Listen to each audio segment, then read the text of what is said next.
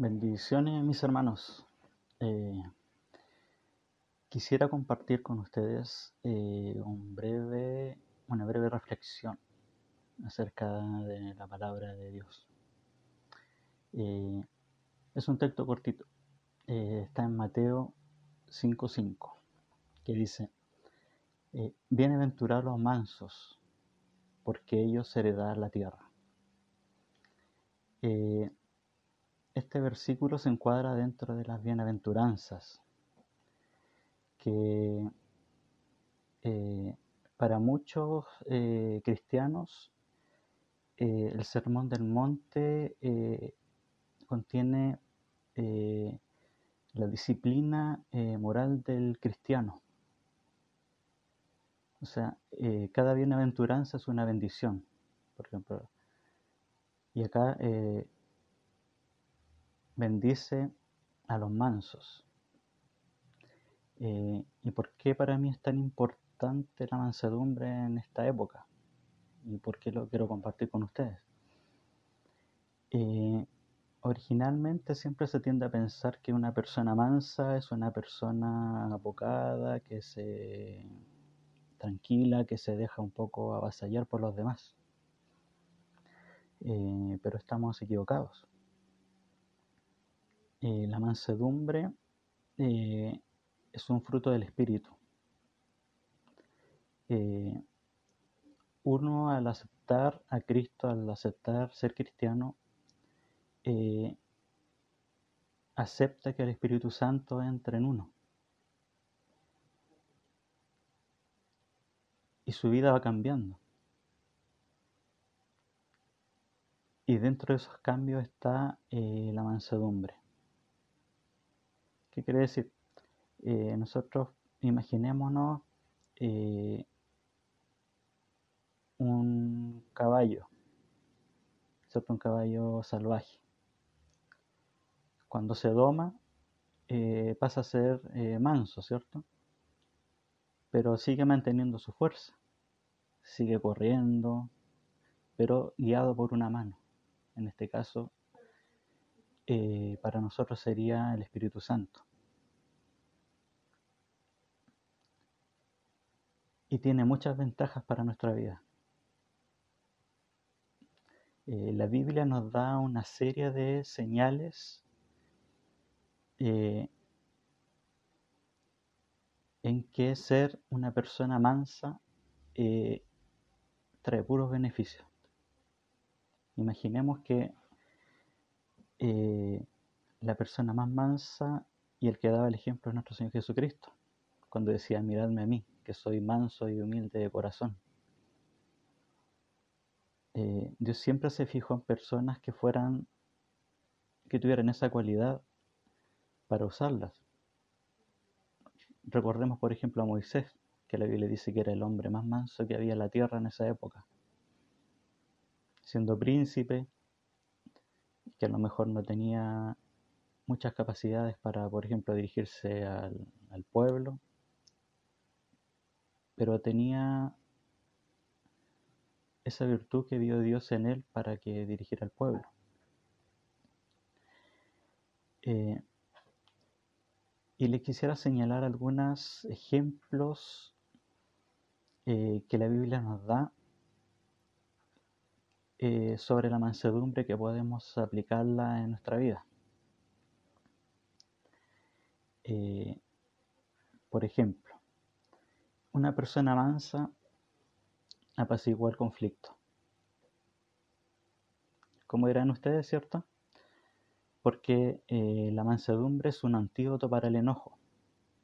Proverbios 15.1 dice, la blanda respuesta quita la ira, mas la palabra áspera hace subir el furor. Al contestar uno de mala manera, por ejemplo, cuando a uno le, le dirige la palabra de forma agresiva, eh, lo más probable es que no llegue a las manos. En cambio, al contestar, eh, al, tratar de calmarse y tratar de contestar pacientemente, eh, al final uno lo que hace es desarmar a esa persona.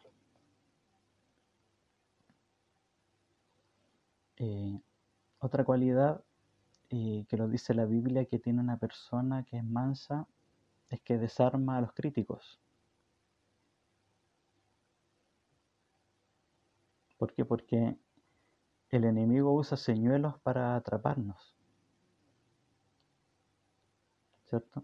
Hay muchas personas que yo les digo que son adictos al enojo. Que por cualquier cosa estallan. Gritan, pelean. Y eso en un cristiano no, es mal visto. ¿Por qué?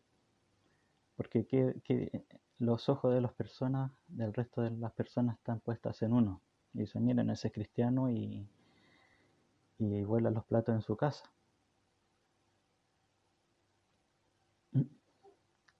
Y, ¿Y qué ejemplo damos eso a nuestras familias? ¿Cierto? Entonces, eh, Tito 2.8 dice, palabra sana e irreprochable, de modo que el adversario se avergüence y no tenga nada malo que decir de nosotros. ¿Qué quiere decir esa palabra sana y irreprochable?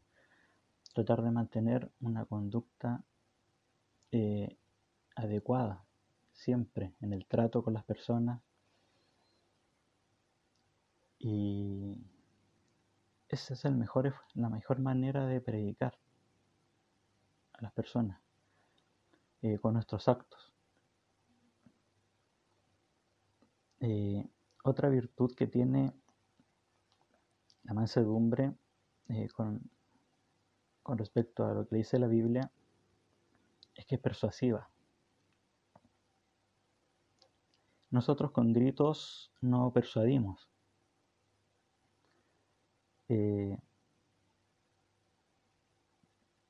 podemos ver muchos ejemplos que las personas que por lo general tienen conductas agresivas eh, al predicar exclusivamente eh, lo que hacen al final es que en vez de reflejar el amor de Dios en ellos hacia las personas alejan a las personas de Dios ¿Qué dice Proverbios 25:15? La lengua blanda quebranta los huesos. La palabra suave rompe la resistencia. Con larga paciencia se aplaca el príncipe.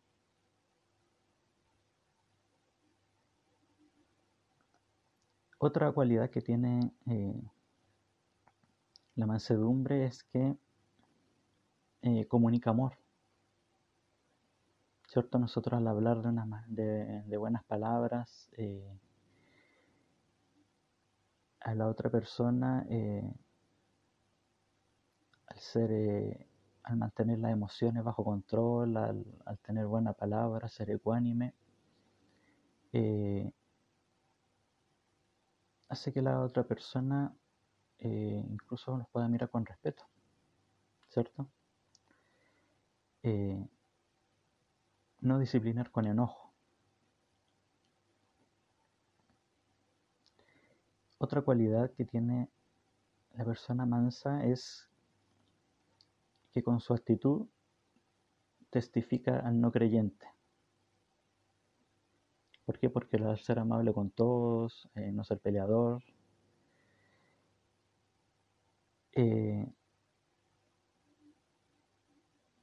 vas a con tus actos vas a predicar.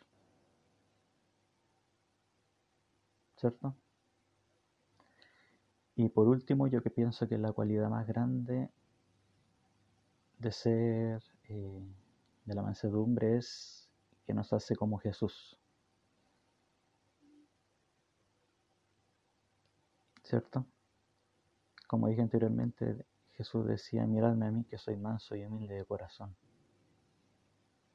Sea, qué mejor, qué mejor regalo ser eh, imitar a Jesús, ¿cierto?